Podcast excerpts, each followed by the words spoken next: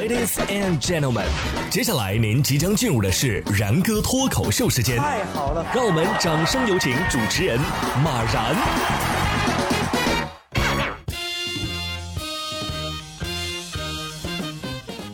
然哥说新闻，新闻脱口秀，各位听众大家好，我是然哥。不知道大家呀有多久没去过 KTV 了呢？曾经备受追捧的 KTV 啊，似乎越来越难以成为年轻人聚会的首选地点了，而中老年人呢，却成为了新的顾客群体。零零后的小黄就告诉记者说呀，春节期间他在微信群里提议去 KTV 唱歌。朋友们呢都很不热衷啊，最后呢选择了密室逃脱。记者在南宁的一家 KTV 看到啊，三层楼四十几个包间里，只有五个包厢有人唱歌，而且其中啊大部分都是老年歌唱团。业内人士分析说呀，像八零后、九零后啊是支撑 KTV 行业的主要消费群体，但是如今呢，家庭和事业却占据了他们。大部分的精力，而且啊，像网络游戏啊、社交软件啊，也提供了更多的娱乐方式。我觉得不是年轻人不喜欢 K 歌了，而是 K 歌的那批年轻人啊，已经变老了。你看啊，六零后、七零后、八零后，他们唱卡拉 OK 是吧？零零后呢，蹦迪；九零后嘛，我们。喜欢喝茶养生啊，哎，不过如果是一家老小的话，还是 K 歌比较好，我觉得啊，确实难以想象跟三姑四婶们玩密室逃脱的样子。正所谓不是一家人不进一家门。杭州萧山的王女士和丈夫李先生啊，最近在闹离婚。他俩结婚二十年了，还有个儿子。去年年底啊，王女士发现丈夫竟然在和女网友近乎。裸聊，这个李先生呢多次跟妻子忏悔，请求原谅，但是王女士啊难以接受啊，坚决要求要离婚。调解员呢试图调解修复双方的关系，结果李先生意外得知啊，嘿，这儿子都不是自己亲生的。最终李先生同意了调解员的解决方案啊，两个人呢分割了四套房产，在春节前签署了人民调解协议书。孩子不是自己的。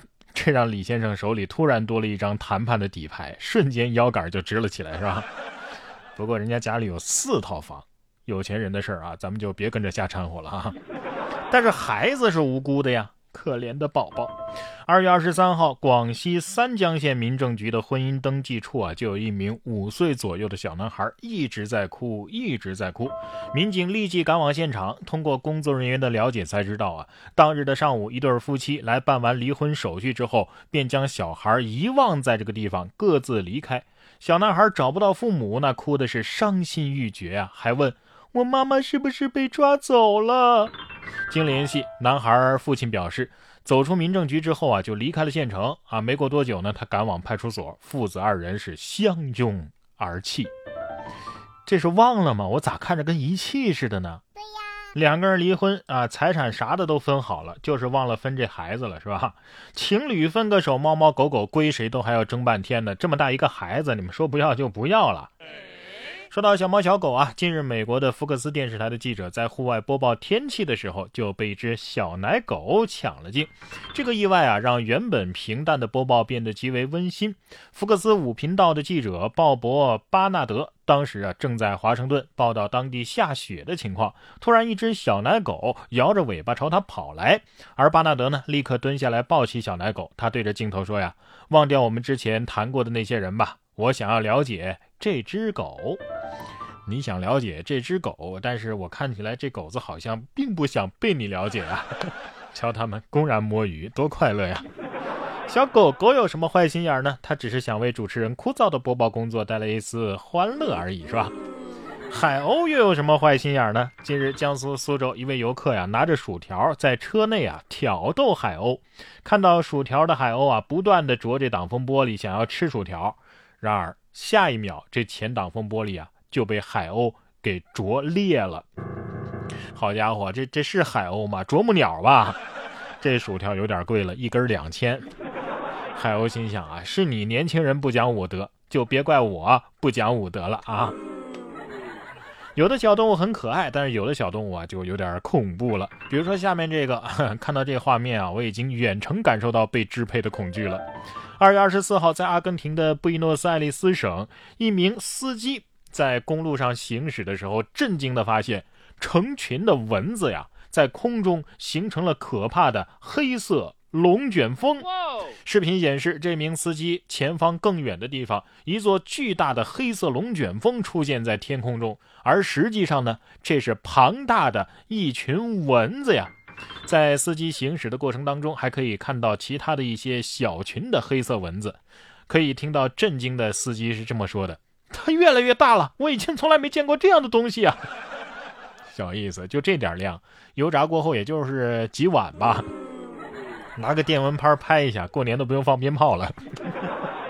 奇事奇人是年年有。二月二十四号啊，山东德州有网友就出门拍风景的时候，无意间发现一男子坐在三轮车的斗里的凳子上等着红灯，伏在桌子上若有所思的在写东西，丝毫不受周围环境的影响。